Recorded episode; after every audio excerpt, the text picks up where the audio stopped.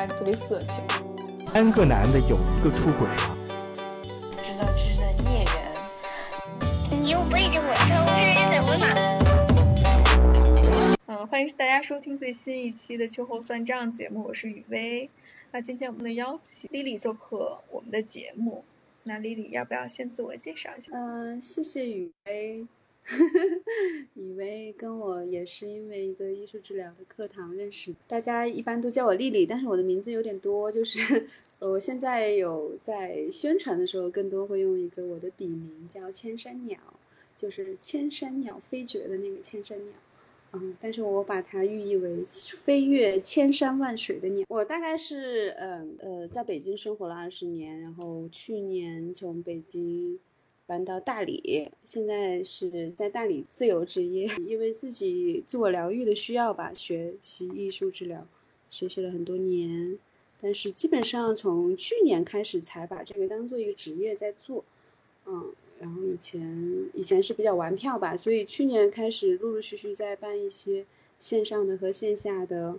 艺术治疗的课程，希望可以把这种方法介绍给更多人。我突然觉得我我今天特别想讲的跟咱们上次聊的还挺不一样的。没关系啊，嗯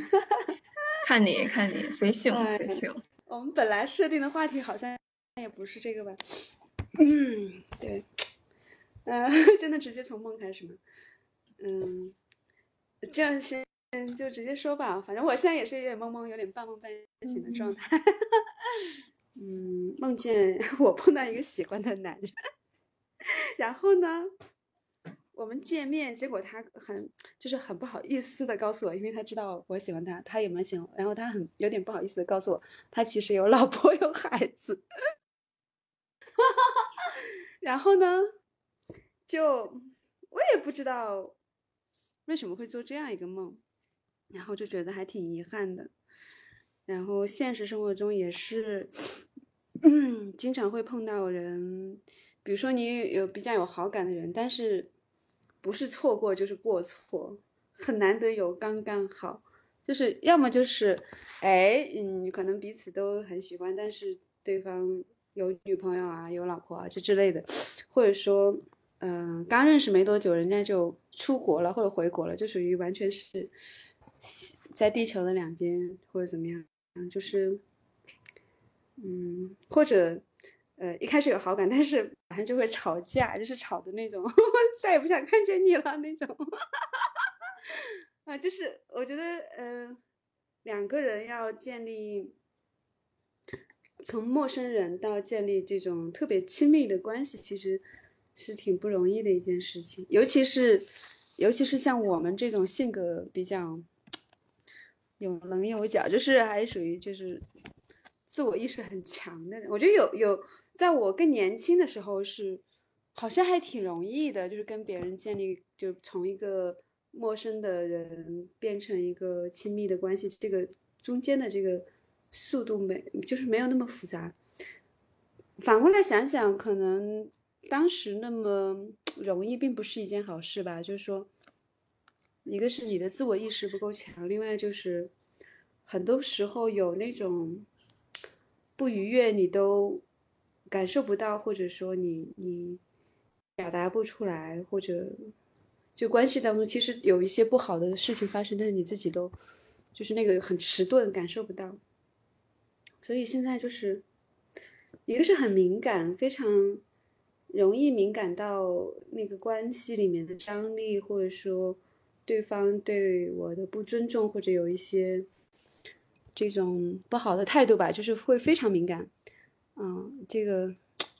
一方面是优势，一方面又是对，也会造成很多 麻烦。我自己这这几年吧，成长，包括看到我周围，不管是向我寻求帮助的人，或者是做活动认识的一些女性，她们也是，特别是在三十岁左右的这个年龄，大家似乎在自我意识上都有一个很大的增长。嗯嗯。一部分可能是因为自己在关系里面受到了一些不公平的对待，然后他们有一个更好的成长，或者是在婚姻里面长久的一些情感的积压、爆发，到最后他们都发现，其实自己对亲密关系长久以来的认识都是一种幻想，就是对方能够完全的理解我，然后我也能够照顾对方的感受，但回过头来他们看，其实只是自己的一厢情愿，更多的时候是自己一直在扮演那个情绪的垃圾桶。或者是一个隐忍委曲求全的形象。哦，我倒没有扮演什么垃圾桶，但是我确实一直都挺委曲求全。就是之前哈、就是，尤其是我在抑郁，我都是十年前的那个爆发的这种呃抑郁之前，我觉得我的关系模式里面就是我很容易陷入不平等的关系，啊、就嗯不所谓的不平等，比如说就说嗯对方有女朋友啊或者有老婆啊，但是可能他们关系出现一些裂缝啊什么，就是好像看似是一个时机，但是嗯。对，但是就是一旦是对方是有另外一个亲密关系的，那那如果你你去介入这样一个关系，其实，嗯、用比较世俗的话讲是叫小三，对吧？那那中国的主流价值观是对小三是很批判的，但是反过来说，呃，如果站在我这个位置，比如说我我我就是小三的位置啊，打个比方，那这个位置来讲，其实我以前的观念是，我喜欢一个人，我是不会在乎他是。呃，因为我认为人终极来说他是自由的，他可能有处在一段关系里面，但他是一个自由的人，所以他不是一个谁的附属品，或者说他是一个嗯被绑架的人，所以我是觉得他是有权利。嗯，再去跟别人建立关系，这是我那个时候年轻时候的观点。另外就觉得我是自由的，那我想喜欢谁就喜欢谁，对吧？我才不会因为你是怎么怎么样，我就给自己设一个限制。所以，但实际上在在这种关系里面，就是，嗯，第三个介入的人，我觉得这个人其实就从我我亲历者来讲，我觉得其实是一个不公平的关系，是一个很不公平的关系。不光是说对于那个呃已经在关系里面的另外一个不知情者是。就是可能那个人是不知不知情者，然后中间出轨的这个人是知情者，然后第三者也是知情者，就是另外两个都是知情者。对于不知情者来说，他是很不公平，看起来不公平，但其实对知情者来说也是不公平。这个不公平在于说，呃，其实中间这个出轨的人，他是一个最知情的人，他既知知道这边的情况，又知道那边情况，然后他也非常清楚自己的情况，所以很多时候他是利用两边的这种互相隐瞒的这个过程，或者说，甚至他会利用一种心理竞争，就很多女人会喜欢竞争嘛，包括最近有一个著名的公司的副总裁还是什么的，就报就跟一个网红还是什么，就是那个。就很多网上的言论特别好玩，就是会拿网红跟原配去比较，跟人之间是不能比较的，因为每个人都是独一无二的。所以，那那中间出轨这个人，他也很擅长会利用你喜欢去跟对方比较的这个心理，尤其男人哦，他很喜欢利用女人互相比较的这种心理，有点像宫斗剧，你知道吗？在这个人面前说那个人坏话，然后 然后在那个人面前实际去贬损另外一个人。然后以此来让你获得一种心理上的优越感，然后让你觉得哦，我才是值得他爱的，就是好像有一种竞争，就刻意形成一种竞争的关系在里面。然后这样就很容易被那个出轨的那个人，中间那个人去操控，就用这种心理的这种你们的这种优想要的优越感去操控你们，所以就两个人都被他玩弄在鼓掌之中。所以其实这个就是说。你面对的是一个二分之一的人，或者他只有二分之一的时时间和精力在你这里，所以你一上来你就是一个，其实是一个劣势的地位，是一个不平等的地位。对，嗯，这个我在我自己的亲身经验里面，包括我自己的一些来访者经验里面都有过，因为我之前也在一段三角恋的关系里面，我也是那个闯入者。但我那个关系还用“闯入者”这个词儿好多了。我我我我我之前是有过一段开放关系了，那我是等于是和不是那个主要的关系对象，我其实是哦，开放关系的对象，所以是那个闯入者，所以我也能够感觉到，即使在大家一个比较开放的关系里面，也会存在这种现象，特别是竞争是吗？对是竞争。特别是你说的这个权利不平等的现象，就是因为你的资源和这个人相比的话，相对来讲是少的，所以你又特别渴望从他身上得到那些和他原有伴侣一样的待遇，所以目就我就会觉得很难免不去想，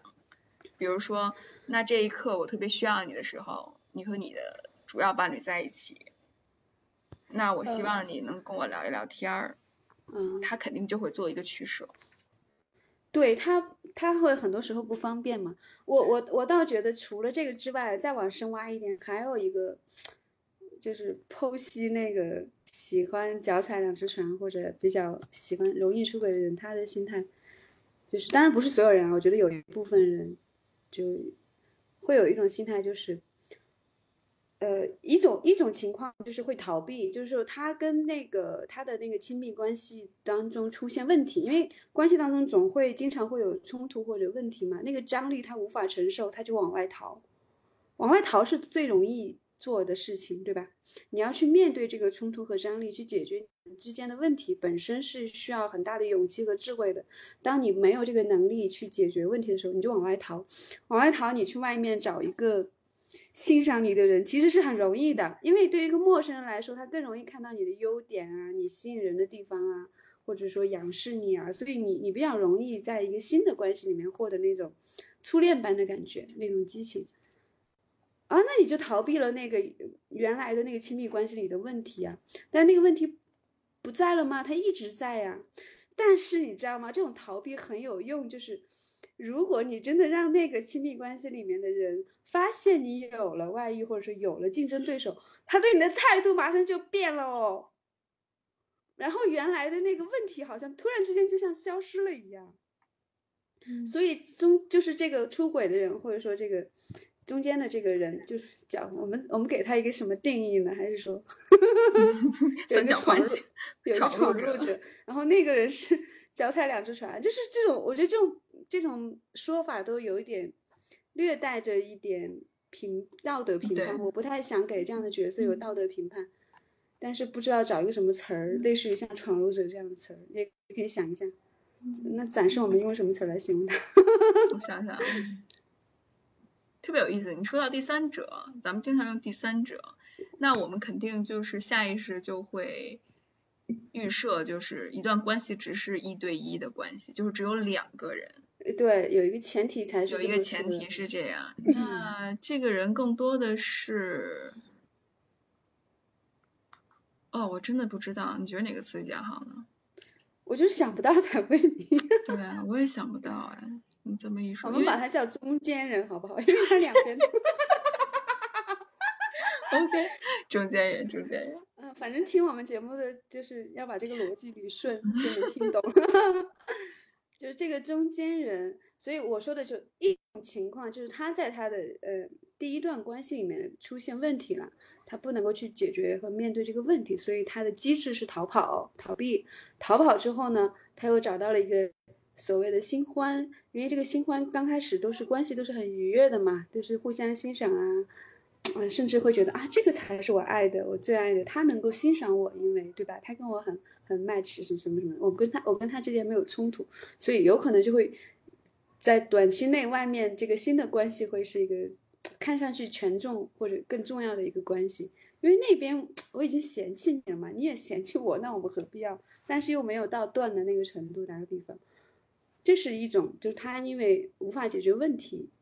无法面对或者解决问题而产生的一种逃避机制，才会产生呃新的关系。另外一种情况，这就是这个人需要，他需要搞两个人之间互相竞争，显得他比较重要。这是更深层的，你明白吗？就是当然，我觉得不是代表所有人，所有这种中间人的角色，我觉得是一部分人。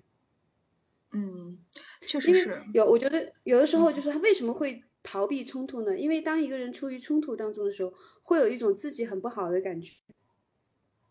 往往是比如说被别人批判呀，或者说自己有什么做的不够好呀，或者是当然各种原因都有，就是会会觉得我在这个关系里的我不够好，所以他要去找另外一个平衡，就是我在另外一个关系里面感觉我我我是很好的，我要获得这种感觉。我即使获得这种感觉以后，再回来面对前面这段关系，我自我感觉是良好的，你懂吗？我在面对你的时候，我没有那么怂，或者那么卑微，或者那么差。嗯所以这是他自己满足他自恋的一个需要。嗯嗯，这方面的话，自恋的话，就自我满足感，通过这种逃避或者是引发冲突所得到的这种自我满足感，其实确实是不分不分性别都会有。嗯对，一个是不分性别，还有一种情况，我是觉得，呃，他可能第一段也比较稳定的、比较长的这个亲密关系，能够给他带来安全感，呃，这个安全感因为是由时间的积累产生的，但是当一个人安全感被足够满足之后，这个人旧的关系一定不能够给他带来新鲜感，那他就需要去外面去寻找新鲜感。但是他不能丢掉安全感呀，因为新鲜感往往 是带不来安全感的，对吧？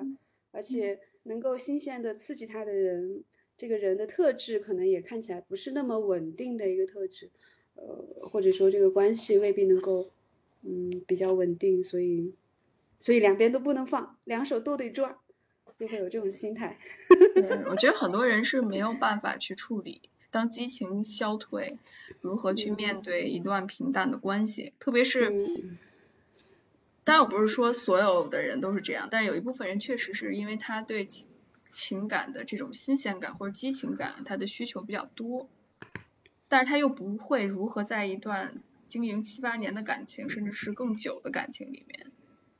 去创造出来那种新鲜感，去发现对方平凡生活当中的那些美好或者是不同，所以他觉着，既然在这段关系里面寻找不了，那我在其他的关系里面寻找。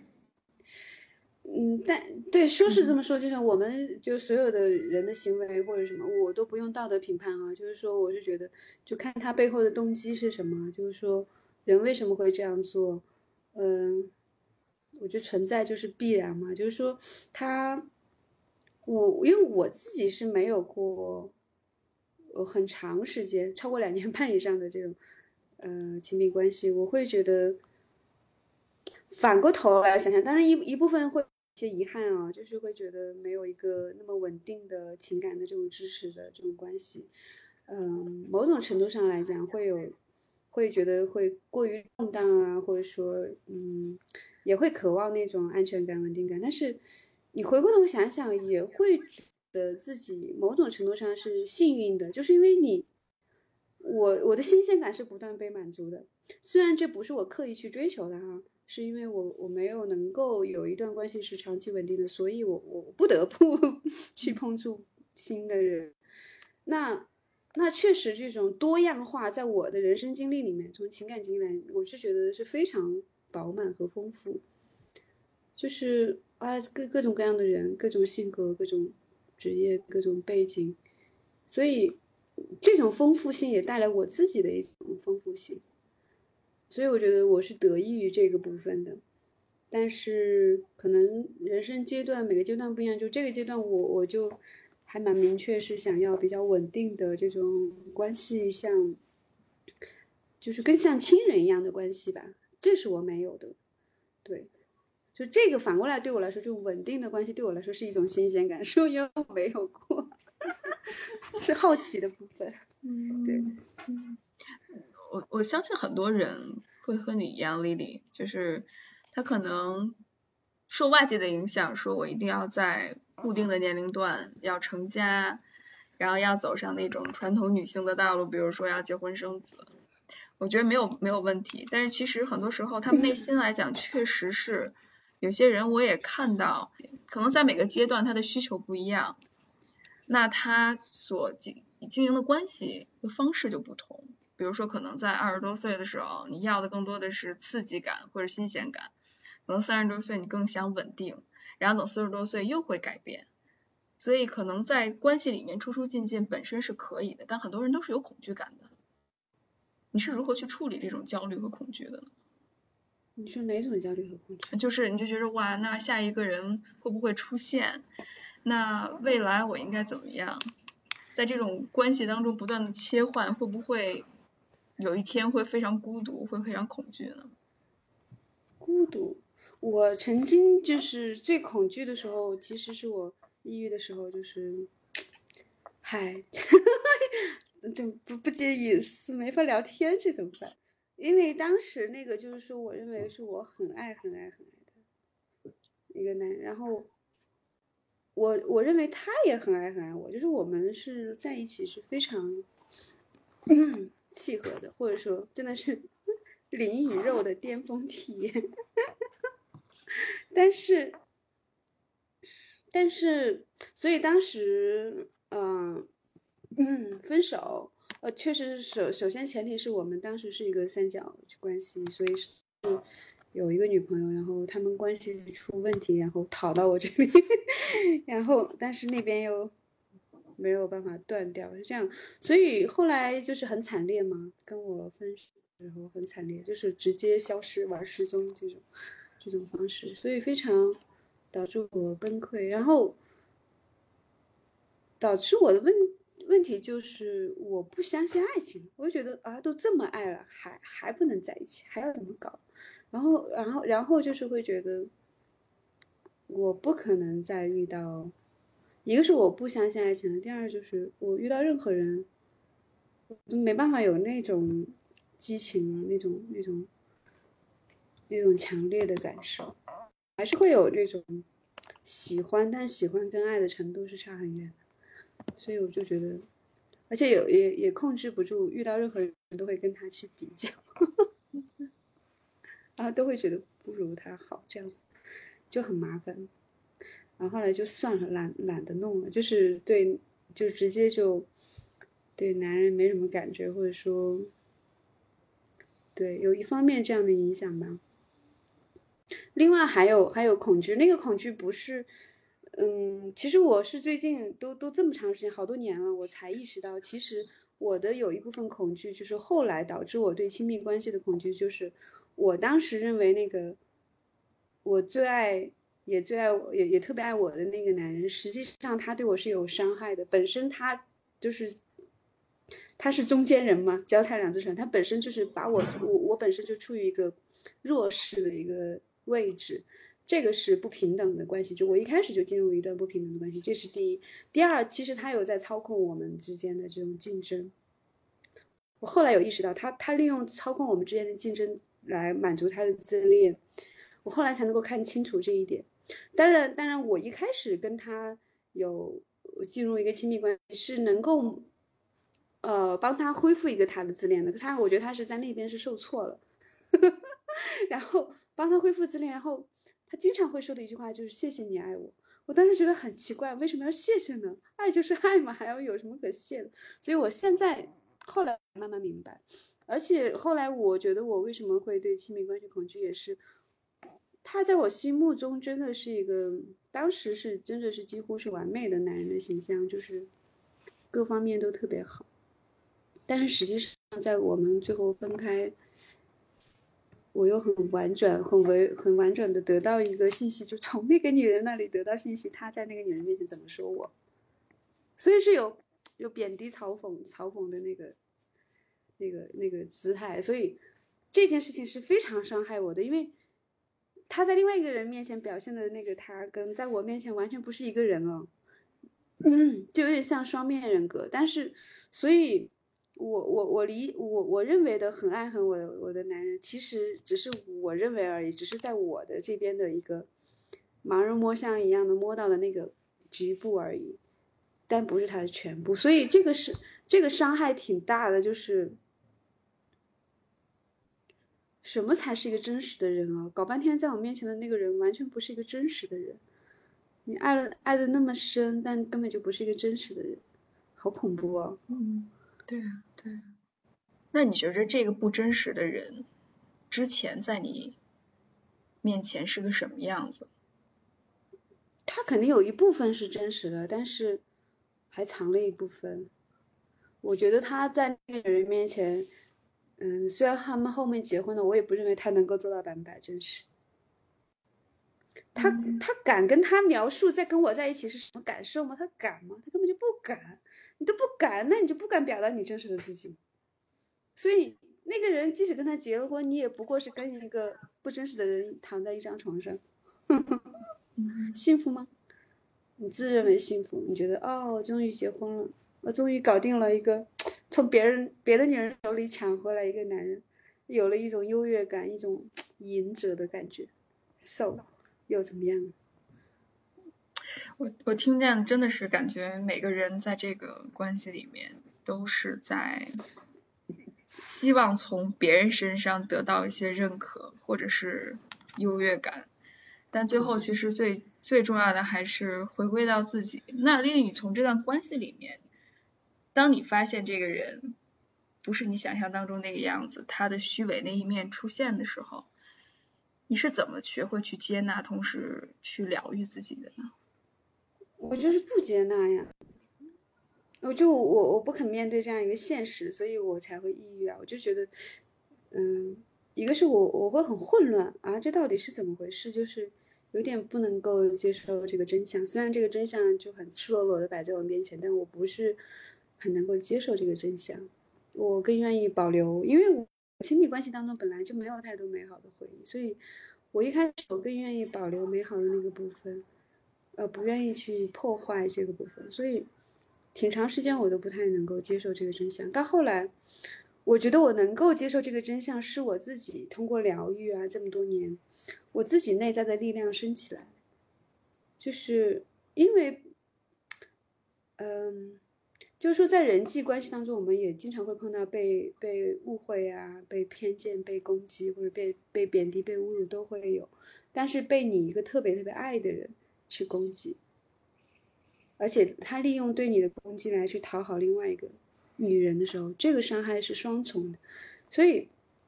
我觉得当我做了足够多的自我疗愈，我足够的爱自己，当我内在的那个自尊和自信、自爱建立的足够饱满的时候，我才能够意识到他对我的伤害，我才能够。就是意识到和真正的去面对这个伤害本身，我我不会再把他看作是一个完美的男人去怎么怎么样，就是我会看到一个完整的他吧，就是他美好的那一面还在，我不可否认他有很好的一面，但是他卑微的或者说有点卑鄙，就可能有点道德评判，但是确实给我的感受就是这样，就是那一面也是他，都是他。就是，他可能有天使的那一面和魔鬼那一面，我不能说我就拒绝看见他魔鬼那一面。嗯，那你现在回想起来，那个时候在关系里面你忽视的他魔鬼那一面是什么呢？也不能够说忽视，我看不见呀，我看不见他在别人面前是什么样的，我只能从我的这一面去看。我虽然会觉得有有，包括他不能够跟那个人分开啊之类的，就是说，包括后来，嗯，就是他毕竟脚踩两只船，就是说他总是在关系当中游离，就会有很多，他必须要靠撒谎，撒谎他才能够实现这种有理啊，对不对？他至少要需要在那边撒谎，而我能够看看到这些谎言嘛，甚至当着我的面打电话，开口就撒谎，所以这种。不是不能看到，可能看到一点，但是没有看到全貌吧，能够看到一点。呃，但是我觉得我当时的心态，我自己也也有一点点想竞争的那种心态在里面，会会觉得会认同一些观点，就是他觉得那个女人有什么问题啊，那我也会从我的观察的角度会觉得啊，这个女人有这个问题，那个问题，有一堆问题，确实是不够好，我更好，就会也会有这种 好像有点优越感。嗯，但是，嗯，但是，所以，所以，他可能会给每个女人都造成一种错觉或者一种感觉，就是我才是那个更好的，对，然后你就接受了这样一种逻辑。不我觉得这一点特别重要，因为确实是，我觉得女性很多时候把自我价值感都建立在外界或者是对方身上。这种事情还是挺普遍的，就是我会觉着外在的评判、外在的评判和别人对你对方的，肯定，对对方对，对特别是自己伴侣，我我会觉着，如果在一段权力非常不平等的关系里面，特别是权力比较少，他会更体验到那种要从对外去寻求一种认可，特别是女孩从小教育，很多时候女孩要乖呀，要听话呀，所以其实她自我认知的过程当中，一直都没有形成一个良好的认可的这种系统，就是我不管我是谁，不管我听不听话，不管我学习好不好，不管我乖不乖，我都是一个值得被爱的人。嗯，其实就是这个自我没建立好嘛，就是说，我觉得本身我的成长环境就是大，可能了解我的人都知道，我的成长环境并不是一个健康的、良性的一个成长环境。那你想，对我来说，我最重要的养育者，我妈妈，永远都是在贬损我的，就是说她是，嗯、贬低侮辱，我这辈子都没有从她，我大概只从她嘴里听到过一句肯定的话。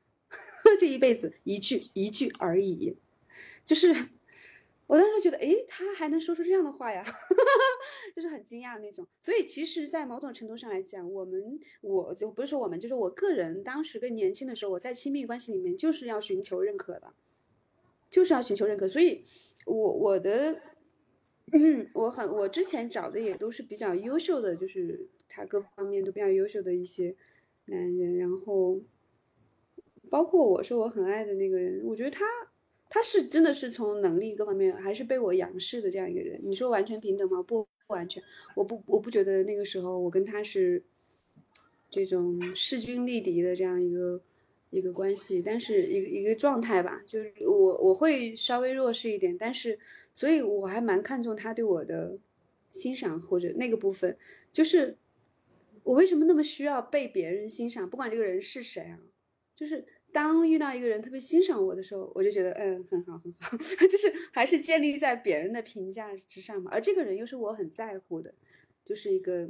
很有能力的人，就是能力比我差的人，你欣赏我，我也没有什么可可可开心的，对吧？就觉得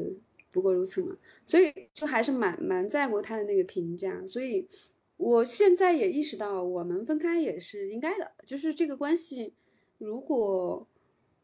我就算如果这个关系一直是我们之间一直，哪怕后来真正结婚在一起的是我们，我觉得我不会像现在得到这么大的一个成长，啊、因为我还是建立在在这个关系里面被他的评价和认可，他的爱去滋养，对吧？那他这个东西如果一旦消失或者衰退，那我去，我靠什么来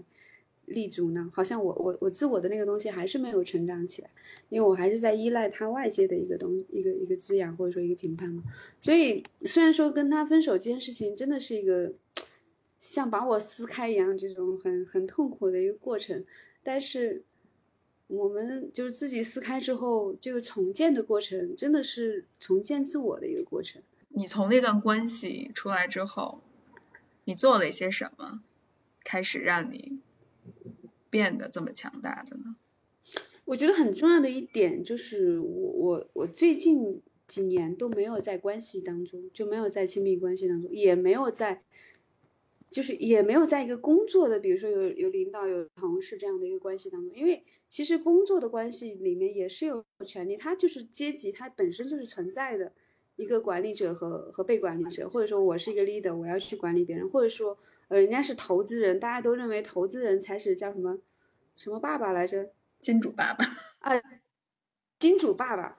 然后有些人就说你你居然这么对你的金主爸爸说话，我说他今天可以是我金主爸爸，明天可以是别人是我金主爸爸，所以他有那么重要吗？有钱不都是爸爸了吗？所以呢，有钱也没那么重要啊，对不对？只是讨好你一下叫你爸爸，我今天不想讨好你，我就我还不叫你爸爸呢，这那这有啥什么意义呢？对，所以我觉得，我觉得首先很重要的一点就是我真的独立，独立于社会关系，独立于亲密关系很多年，所以我不依附于任何一段关系的认可，我不依附于任何一段关系给我安全感，我所有的这些东西都建立在我自己的里边。那那只是说我偶尔会去有空有钱有闲的时候去去上一个艺术治疗的课，然后这些老师呢，无论从专业技术的能力，还有他对于这种人的尊重啊、爱的能力啊，都是非常达到一个级别的。那我去受到他们的滋养，而这段而这种滋养，它不是一种呃那种深度的，就是哪怕合作关系或者亲密关系，你你需要那么频繁的去跟他接触，所以你你你你只要很短的时间，你明白哦，这是被尊重，这才是被爱。你去理解那个是什么，你知道这个哦，被爱是这种感觉，被尊重是这样一种感觉，所以一旦碰到不被尊重的状态，你就非常清晰的知道那个界限在哪里，所以你就 OK，我不依附你，依我觉得不依附于任何一段关系，这个非常重要，这个独立的生活的经验，这这这几年对我来说太重要了。嗯嗯，我这样让我想到之前就心理学上一个概念，就是个体分离。对对，对，就这个，我觉得是在咱们中国人的观念里面是特别缺失的。我觉得孩子一个中国孩孩子成长的经历，从他上学开始嗯到毕业，其实这段时间，你说大学生活可能算是跟父母分开，但是很多人现在都选择，比如说上完大学之后，会直接回到家乡和父母一起生活。嗯。然后再再结婚，马上就要相亲嗯。结婚，然后要结婚生子，所以其实很多人是没有体验过这种真正独立生活。独立生活，对，对对，就不是从这段关系，因为你在学校还是有那个老师生关系集啊，体的还是有权威，在哎，权威对。对你的评判呀，对吧？你你你也想在权威面前表现的好一点，或者怎么样，所以你你同学之间有竞争啊，所以他永远都在一个还非常系统化的关系里面，非常紧嗯密的关系里面，就是很多人，你看，所以为什么说你从父母离开父母，好不容易工作，马上离开父母，马上就把你进入到婚姻关系，变成哎更紧密的另外一个家庭关系，就是你从来都没有喘气的时候哟，这好可怕。在我，就有些人会反过来问我，哎，你一个人生活，你不觉得恐怖吗？孤独吗？我说你天天要跟别人生活在一起，你不觉得很恐怖吗？对吧？你不是今天不是看这个脸色就看那个脸色，你要考虑这个人感受，看考虑那个人感受。你什么时候考虑自己的感受啊？你没有时间哦。我天天都在考虑自己的感受，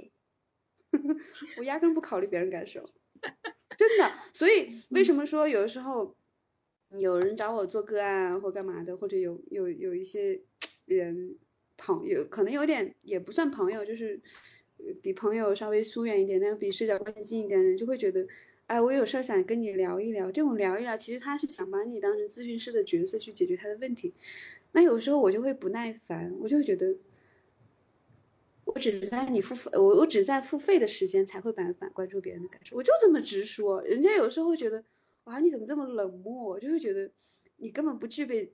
你你这样的竟然还做心理咨询师，他们就无法接受，你知道吗？就会觉得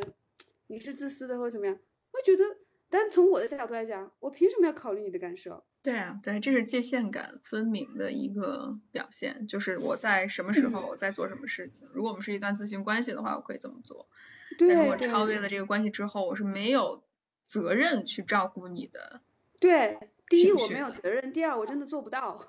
对，没错，没错，没错。是吧？因为嗯我我比日常的朋友聊天，总会有一半关注别人的感感受，一半关注自己的感受，对不对？不可能像咨询师一样，我五十分钟，那五十分钟必须百分之百关注你的感受。即使我某些时候去需要去检测我的感受，也是把我自己当成镜子去看一下。哦，我我我的感受是因为我照见了你的什么吗？还是因为他都是为了为你服务的？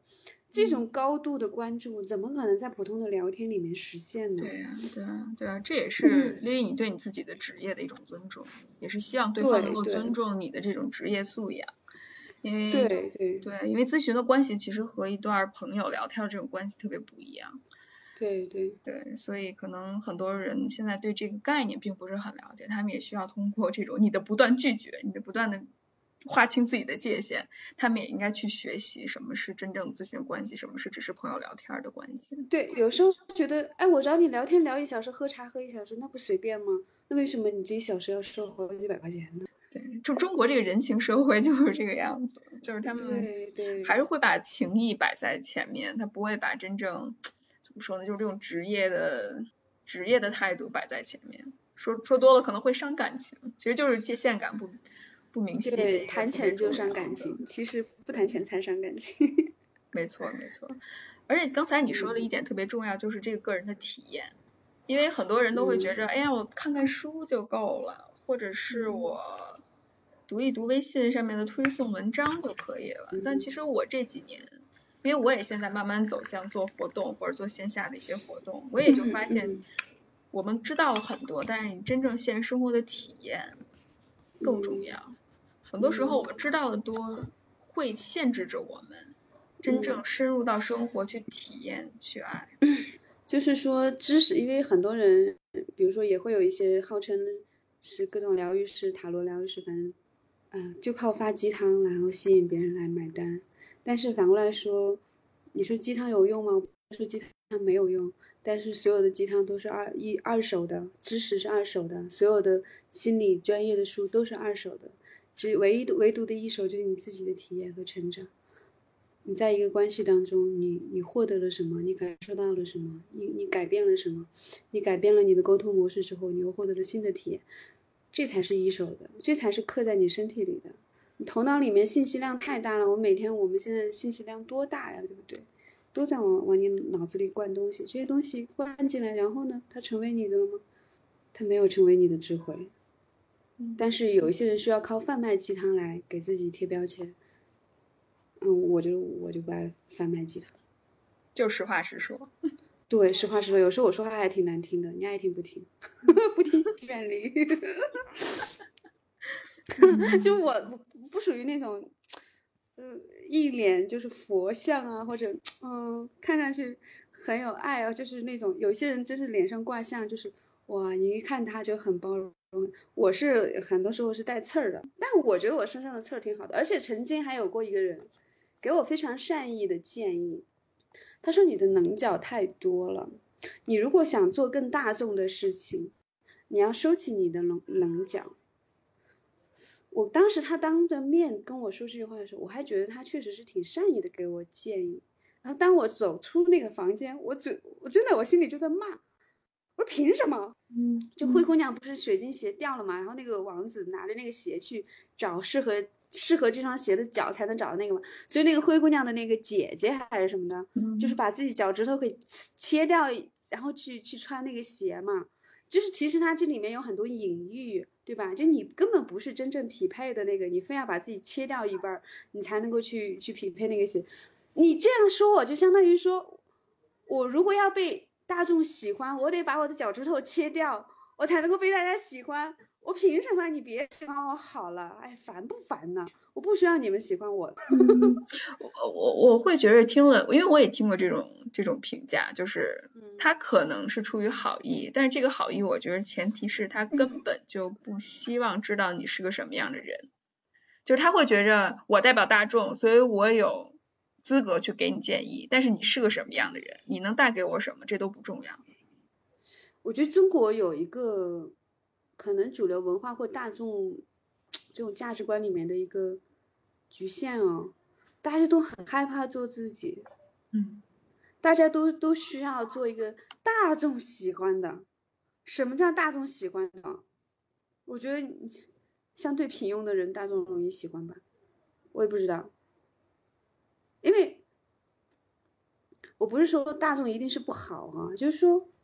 因为总有一些特立出独行是需要你跟大众不一样的。你既然跟大众不一样，那你可能你的价值观、你的行为方式、你的很多东西都跟大众不一样，那大众会觉得这个特立独行是危险的，是不好的。因为你跟我们不一样，你居然可以。以前说我我我我可以裸辞，就是好大一个勇气。现在觉得裸辞算什么呀？裸活着都可以活好多年。就是，就你干的一些事情，在别人看来是危险的。比如说，我们，你像如果你在 关注女权的这个圈子，我们说一些攻击男权的话，那不是很正常吗？对不对？但你如果放到一个相对大众的环境，或者说一直在男权价值观里面活着的，遵遵循那种价值观活着的人，我觉得，哇，你你是干嘛的？你要你要干嘛？他们会很恐惧，所以他会觉得你要你要削掉你的脚趾头。要不然你不要来我们这里。的确，的确，中国人的这种做自己的意识特别特别的淡薄，而且大家都不敢做自己，因为觉着出格。很多时候又回到我们刚才说自我意识这个话题，就很多时候自我的这个概念是建立在外界的评判标准，我能不能有个好的工作，我能不能一直坚持下去，我能不能在适当的年龄做适当的事情，或者是在什么时候要有一些成就，全部都是外界的评判体系，而从来都不去想我自己内心当中我想要一个什么样的生活。对，还是有点集体主义的那个对，对文化的这种裹挟在里面，就是变成集体潜意识了，就我都意识不到，嗯嗯嗯，我都意识不到我还活在那种集体主义的那种价值观里面。然后我有一个 很微妙的感受，就是我曾经做过一个个案，一个美国的一个戏剧治疗师，我当时做了一个什么动作忘了，因为戏剧治疗就是都在玩游戏嘛，当时做了个什么动作我忘了。他问了我一句话，就是：“难道你总是这么顺从吗？”其实我能够感觉出来，他问的这句话里面是略带一些些评判的。他的评判里面是顺从并不是一件好的事情。然后当时我我反应有点迟钝，因为那段时间我的状态就比较低迷嘛，反应有点迟钝。我没有否认，也没有确认，但是我我我能够感觉到他的那个问话里面会有一点点这种价值观的不同，至少跟中国主流的价值观，在中国会觉得你怎么可以这样？你怎么可以跟我们不一样呢？你就会觉得那个态度完全是俩截然相反的，你知道吗？中国人就觉得你不顺从我才不正常呢，然后美国人会觉得你总是这么顺从吗？好不正常啊！确实是特别不一样。我我我我自己回国之后，我就会发现自己特别格格不入吧。我那时候还在一个国企，因为那时候我爸我妈就觉着、嗯、应该找一个这方面的工作，然后我也听觉得他们的意见，我应该去取纳嘛，然后找一个国企的话可能更稳定，然后收入的话虽然不高，但是也可以，也不会太累，所以那个时候算一个很好的过渡。但是那个时候我就会觉着。在那边感觉工作特别压抑，因为你没有办法把自己的想法表达出来。哦，而且更多的是你首先要去照顾好领导的自尊心，就是他们的真的是自我太脆弱了，就没有办法听见那种任何不好的评判。所以所有的时候大家都是在去巨婴式的领导，对对，巨婴式的领导，然后就要去捧着他。然后那时候我就觉得特别崩溃，是因为我觉得情感消耗太大了，而且我真的不会因为你给我钱，所以我才愿意去听信你。嗯，到最后我就辞职之后，开始去在不同的公司去探索。那时候我爸我妈就会觉得你怎么能做这种事情？你怎么能够放弃这么稳定的一个工作？然后你怎么能够在都二十多岁了，都要别的人都要成家立业、结婚买房的时候，你开始去探索自己在公司不同的公司里面乱窜，然后去寻找自己想做的。我妈就会，我爸我妈就会觉得这种事情特别的出格。但我要跟我国外的朋友去聊，大家就会觉得这非常正常。对啊，好正常呀。对啊，他们去尝试，你从来没有尝？试过这种呃探索的过程，他们就是一下就把自己绑定在一个地方，获得了安全感。对，我就发现其实中国人的安全感其实还是挺低的。我觉得是我们父母那一代，甚至我们这一代人，很多可能从这种不稳定父母教养出来的家庭里面，没有真正自我反思过父母的那种教养方式的问题。当他们真正毫无保留的带到自己的生活和带到自己认知里面的时候，他们就会很难去跳脱出来这个框架，就会去在做决定的时候，往往去选择一个非常安全、非常保守的选择，而去压抑自我。我觉得除了这种集体主义的这种集体，甚至是集体潜意识的这种绑架之外，还有一部分就是我不知道为什么，为什么为什么这些人会心甘情愿的被绑架？为什么？大家都有脑子，很多人也都是高级知识分子，对吧？就我发现一个问题，就是说，我我首先我不认我是心理专家哈、我我觉得我还属于在路上的那个一直在学习当中的一个，在刚刚成为治疗师的这样一个角色，所以，但是我有一种感觉，人有两种驱动力，终极的驱动力，一种是基于恐惧的，一种是基于希望和探索的，或者说好奇，就是恐惧的是是这边的，呃，然后探探索、好奇和希望是这边的，这两种人是截然不同的。但有的时候，一个人有可能在不同阶段会被两种驱动，会去绑架，或者或者说，有的时候这个占上风，有时候那个占上风。我会觉得绝大部分中国人是被恐惧驱动的，因为他们害怕，呃，动荡不安全，害怕没有职业，害怕没有养老金，害怕没有这个没有那个，害怕孤独，他们有有一堆的害怕，所以他们选择那个。就有一个安全的区域是没有恐惧、没有害怕的，但是他们害怕那些东西是真的存在的吗？我觉得那些恐惧是他们想象出来的，就是他们真正的恐惧是他们内在的恐惧本身，而不是外在的那个威胁。那个威胁没有那么恐恐怖，因为你都没有去试过，你怎么知道有多恐怖？对吧？你你没有真的被老虎咬过一块肉，所以你不知道老虎有多恐怖。你只是传说听说，呃，老虎会咬人，会怎么样？所以那种都是遗传下来的，或者说你整个社会、整个文化告诉你老虎是很恐怖的，但是你从来没有去接触过真正的老虎。而另外一部分人，他是有冒险、探索、好奇或者希望的。没有谁是为了要被老虎咬才去进那个丛林的，对吧？他只是好奇，他也听说过老虎会咬人这样的故事，但是他想他会好奇丛林里面还会有什么好玩的，因为我没有体验过，所以我想去体验一下丛林生活有什么不一样的，所以我要去。所以就是这是两种人，完全不同的两种人，你很难让第一种人变成第二种人，你也很难让第二种人变成第一种人。你像我们这种性格。你跟我讲，哎呀，国有企业有多安全，嗯，钱钱多事儿少，离家近，你对我有诱惑力吗？屁用也没有啊，对不对？没有任何诱惑力，所以对我没有价值。那个东西对你很有价值，但对我没有价值。但是你如果跟我描述一个好玩的、好奇的、有探险的，跟我跟我过往生活不一样的东西，那个东西对我是有价值。所以完全是两种人。没错，没错。而且我觉得可能是跟我们生物性也有关系，这让我想到之前我学心理学的时候，进化心理学上讲，因为我们大脑分三层，有一层是叫爬行动物脑，还有一层是叫古哺乳动物脑，还有一层叫新哺乳动物脑。那我们这个爬行动物脑，它其实就是最基本的生理反应，当我们在外界的时候受到危险的刺激，我们下意识的就会。逃跑或者是处于战斗的状态，就那是比较低级的进化生物的大脑。但是随着时间的推移，随着我们人类不断的进化，我们进化成了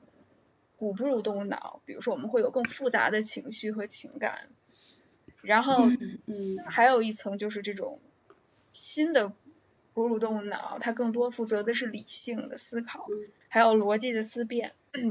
所以我在想这。可能和我们人性某种程度上进化有关，同时也是我们后天的文化去更侧重去激发你哪一块大脑的发展呢？一个成就人个体的文化是应该鼓励人变得更加成熟的，而不是让他去找那些更平稳、更加有安全感的发展途径。如果能够激发个人的潜质，让每个人能够活出来不一样的人生，这应该是造就个人的一个文化，也能让我们摆脱特别原始的那种冲动，让我们进化成为更有多样性的一个状态。哦，对你，你刚刚说这个进化脑的过程当中，我突然想到一个，为什么我们的文化鼓励顺从？为什么我们的文化鼓励顺从？因为顺从的人是最好管理。从管理者的角度，就是主流的价值观、道德是由谁定的？什么道德，什什么不道德？道德的规定其实还是基于统治者、管理者，对吧？规则是由他们来定的。顺从的人和没有自我的人，一定是最好管理的。那么，我就倡导这样的价值观：你要听话，要顺从，你要跟着我走才是安全的。我能够给你这个，给你那个，给你这个，给你那个。你看看那些。啊，裸辞的人，那些没有工作的人，没有五险五险的人，你看他们老了怎么办啊？你看这个炫耀夸，就是那些渲染那些恐怖的事情，所以你就乖乖的待在我的掌控之下，统治阶级的思维方式吧。对对，但是我觉得这个可怕的一点就是它的代价就是。因为个体他压抑自我的一些需要，到最后爆发的时候，就是这种心理问题。我觉得不光是心理问题啊，我包括我觉得有一些贪官，为什么要贪多少个亿？他真的花得了多少个亿吗？就是给自己这种压抑的，我觉得需要找一个出口，是不是？我觉得这是情为情绪买单的事情，就好像有一点有那个购物上瘾症，或者说就是毒瘾、酒瘾，都是一种上瘾症，它。他不是真的多热爱那个毒品或那个酒，他就是那种心理的需要，我不不停的需要吸吸吸喝喝喝，来让自己的心理上平衡。我觉得那种巨贪贪贪到无厌的那种，难道不是这样一种平衡吗？不是这种心理机制造成的吗？而而这个背后，你说如果我们用一直用这种顺从啊这种控制的方式来管理，难道我们真的造就了顺从吗？我们可能造就了表面的顺从。背后呢，你看不见的地方。而且这几年，你 说到控制，这种自我缺失，这种主体性丧失的一种特别有效获得补偿，但是又特别伤害个体的一种手段。这是对于个体来说。那把从一个更宏观的角度来看的话，就最近关注社会新闻，你就能看到，比如说职场 PUA 啊，或者是亲密关系暴力呀、啊，甚至是精神语言暴力这种事情都特别常见。嗯嗯，这也是这种控制的关系，对，代价都是控制，就是控制的关系才会衍生出特别极端的这些事情。你想，比如说像我觉得这个呃某一部分出轨的这种行为，他可能就是因为第一段关系里面这种控制，他要逃。如果他是基于控制的关系，那他肯定要逃，对吧？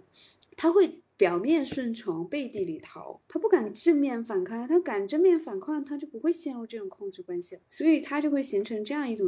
一种从外面去找找的是心理补偿嘛。所以真的，我觉得不不敢真正做自己，会这件事情会衍生出好多好多不同的问题和机制，然后自己也都没有意识到，也不也不知道这是个问题，也不知道问题的根本在哪里。那既然说到这个的话，我们要不要聊一下你做的？这几年发展的自己的工作坊，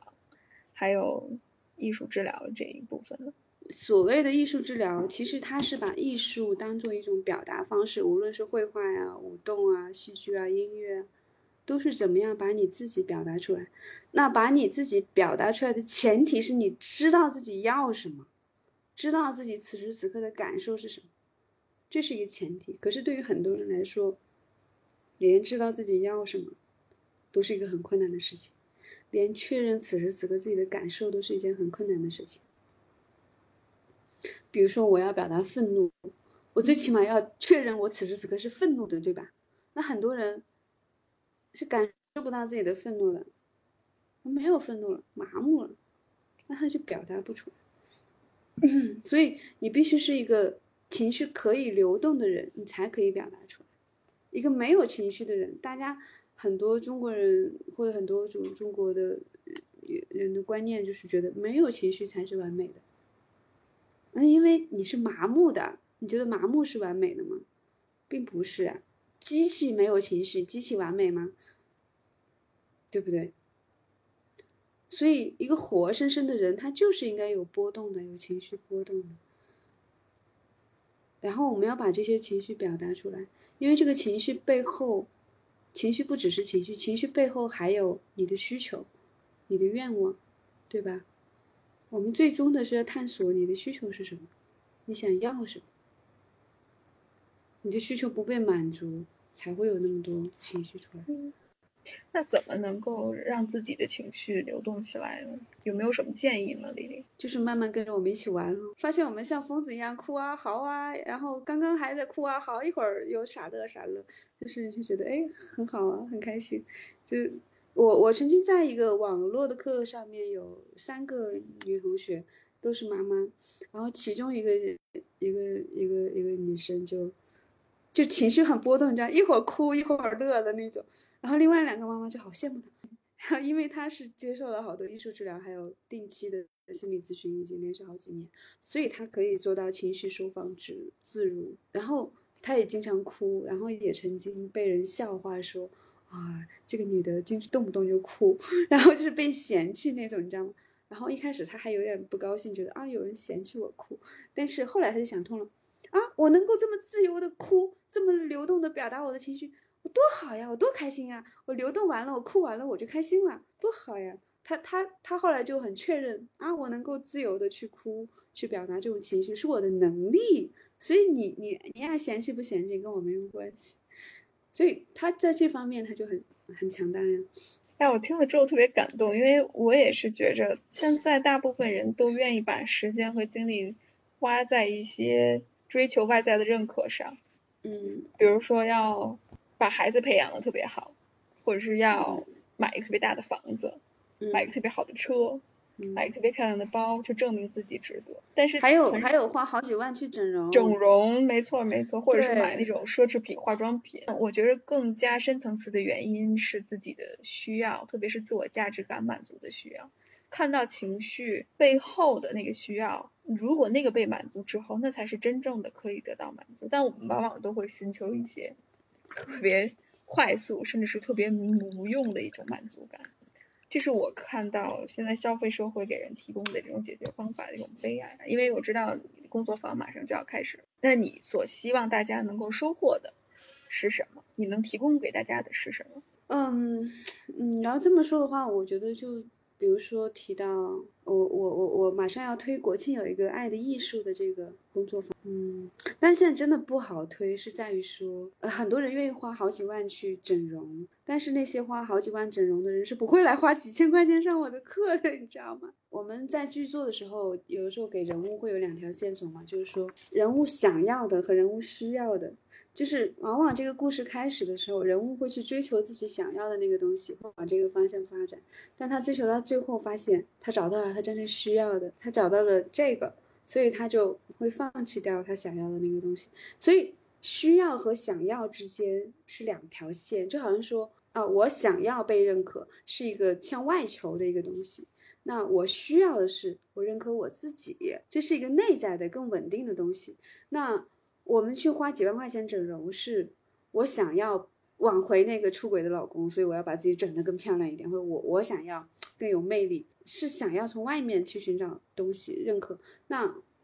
你如果足够认可你自己，你老公爱出轨不出轨，出轨拜拜离婚了，我 对不对？或者说你你你你认不认可我？你你你理理不理解我？对我来说，我我不 care 了，因为我足够理解我自己啊，我足够认可我自己啊，所以外在的评价。真的都都像环境声一样，甚至连环境声的价值都达不到，就没什么意义对我来说。所以，我们这个课，它像我爱的艺术，也是从我自己的经历感悟出来。我觉得每个人最核心的就是你和自己的关系。那我们的课就是。有第一分好几步嘛，分四个板块。第一个板块就是你和自己的关系，你要去修复和自己的关系。那这个关系我们设计的课程是三天，但我也不能说你三天就就完全修复了和自己的关系，呃，这个是不可能去这么去承诺的。但是你三天时间，你会学会一种方法，去重建和自己的关系。我觉得艺术治疗它之所以和其他，比如说，你可以讲讲呀，你可以讲讲你上课的时候的收获呀，你是体验者。对，我的感受确实是，就是我们之所以说到艺术治疗，是因为很多东西我们没有办法通过语言，就是这种传统的对谈式的治疗所能达到的，因为很多时候我们的感受是通过语言表达不出来的，特别是情感的感受，所以需要通过一些。非常有创造性的，或者是不同的方式，去把那些没有办法用语言表达出来的东西，通过其他的艺术手段，可能通过舞动或者绘画，甚至是诗歌的方式去表达出来。你通过表达，很多时候就能够看到这种表达背后你的需求是什么。那我我反过来很想问你，以为上的我们那个网课，你你现在回想起来，印象最深的环节是哪个？我会觉着是那个，你是作为一个发令者，哦，通过控制精神控制，呃，控制和反控制那个。对对，就是通过你，你通过这种特别强硬的手段，说要让我们站起来或者坐下，一个就是通过那种软的方式，对对我冲击最大，因为可能是这是我个人来说我最需要的，但是对于其他人来说可能这并不是他们需要的，但对我每个人来说，每个人体验不一样。对这种边界感，意识到对方在控制你，我会觉着在那一刻我是有力量的，特别是通过我和其他我们的同样在上网课的小伙伴们，他们愿意去反抗起来，那种同盟的力量是在现实生活当中特别少见的，就是因为那种体验，丽丽真的是最后就是那种体验，让我能够发现反抗的可能性。是和其他人连接，你可以去对抗的。就之前可能更多的是 OK，我理解这个观念，或者我在工作当中，我和其他的小伙伴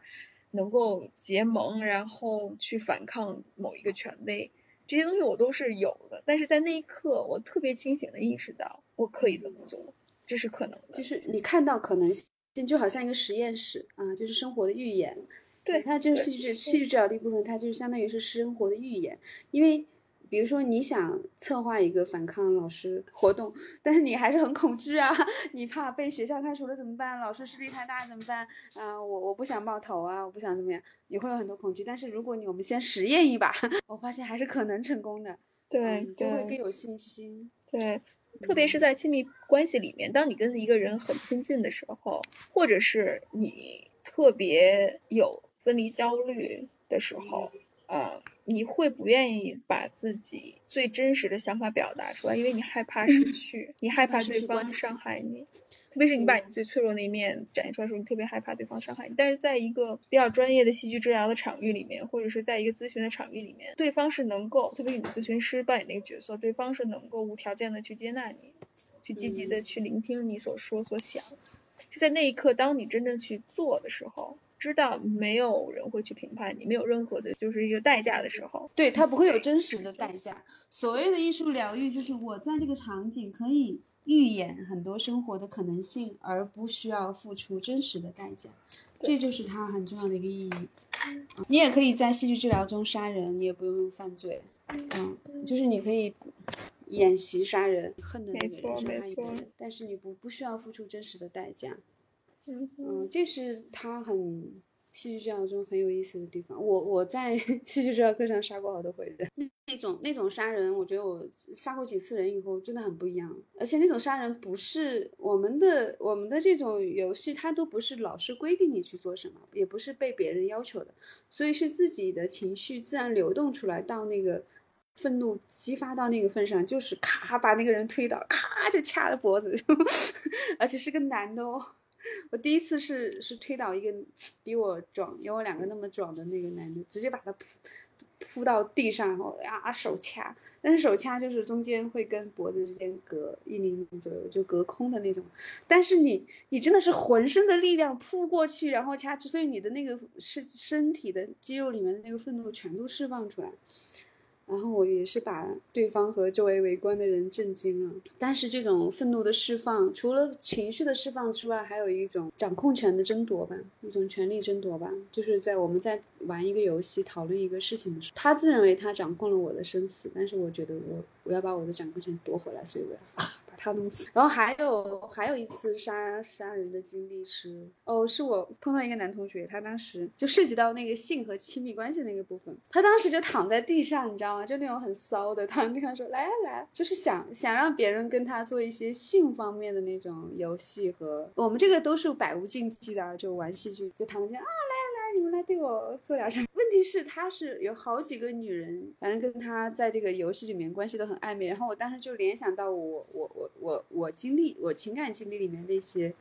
嗯，就是喜欢沾花惹草或者说三心二意的男人。然后我你知道吗？我当时咔一下拿把刀，咔就给捅死了，就捅到他心脏，捅了一下之后。他当时就傻了，因为跟他期待的剧情完全不一样。捅完之后，我还把刀转了一下，就是怕他没死彻底。然后，然后把他弄死，我就扭头就走了，就没有任何解释，你知道吗？他死都不知道是因为什么死，但是我那一下觉得好爽。那这些场景结束之后，对你回归到现实生活当中有什么影响呢？我觉得就是过往压抑的愤怒吧，一直这么多年各种经历当中积压的那个愤怒。释放出来，因为影响就是我能够感受到我内在是有力量的，基于一些道德规范，或者说害怕失去关系种种原因，导致我们会压抑和克制我们的情绪。比如说这种愤怒的情绪，大部分的时候我们是没有被释放，所以被压抑在里面。但是在戏剧治疗当中呢，我是没有一个超我一根线在那吊着去调节你的这个行为，所以你是更多的是本我的那个情绪的释放。所以更多的就好像你你内心的那些妖魔鬼怪都是被允许放出来的，就是 没有任何限制，你知道，没有任何道德啊规范呀这种限制，因为你也不会有有真实的威胁和真实的惩罚。你在戏剧治疗当中，在游戏当中杀人也不会犯罪，也不会伤害别人。所以当当没有外在的这种限制之后，你的那个里面的情绪啊，各种想法全都会出来，你真的是好超级自由，超级释放。但并不是说你你回到现实生活中，你就也会变成一个无恶不作呀，或者说，呃，是那样不会的，你还是会有一些适当的调节，但是你不会把那个神经绷得那么紧，就你还是会相对有一些超我的调节，但是那个超我不会像唐僧一样永远都在念咒，你你好歹还是偶尔能做一下孙悟空，就是这种感觉。所以其实即使在我们艺术治疗的领域里面，你杀了人。或者是你和不同的人有一些暧昧的接触，但并不意味着实际生活当中回归到现实你就会这么做，而是你更能认识到自己这个行为背后对他的内在的那个部分。对，其实更多的是探索到自己的需求。那情绪的释放也也也只是也只是步骤之一。那更重要的就是你你能看到心理的需求。对，你说这点很重要。就包括我说的第一个，我第一次。在戏剧治疗课上面杀人，其实我的那个需求是要夺回我的掌控权。我我的目标不是为了要杀掉他，而是说我要夺回我的掌控权。那第二个就是我杀了那个 三心二意的男人，花心男人。就是我我意识到我其实对对这种忠诚的需要啊，我并不是能够接受。虽然我我有进入过这样的关系，但我并不能够接受这样的。男人，我我并不愿意接受这种不平等的这种关系，所以这些都是我能够意识到我的需求。那我回到现实生活当中，我就知道我要什么，知道我不要什么，那我也不会在不要的关系里面去委曲求全。最后的话，要不要？我们这是我们的节节目的传统，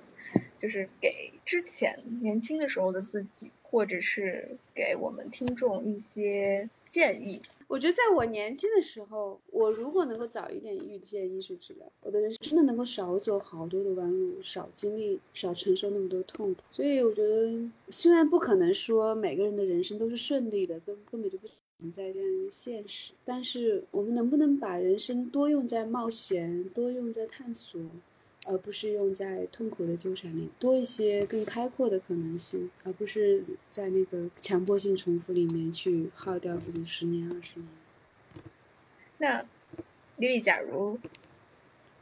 年轻时候的你遇到了现在的你，你作为他的艺术治疗的老师，你会对他说什么？这个世界上，你有可能会失去任何一段关系，或者失去任何一个人，但你唯一不会失去的是你自己，除非你自己把自己丢。非常感谢李李今天做客我们的节目。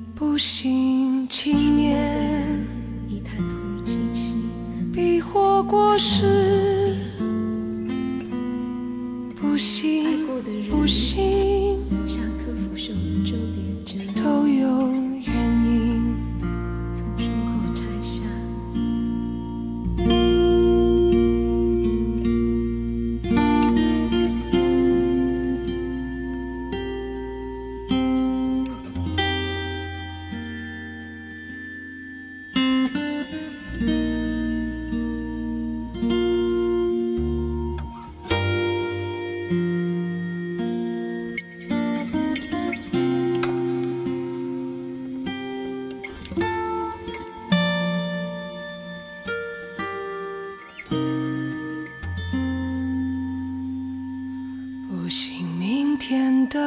我。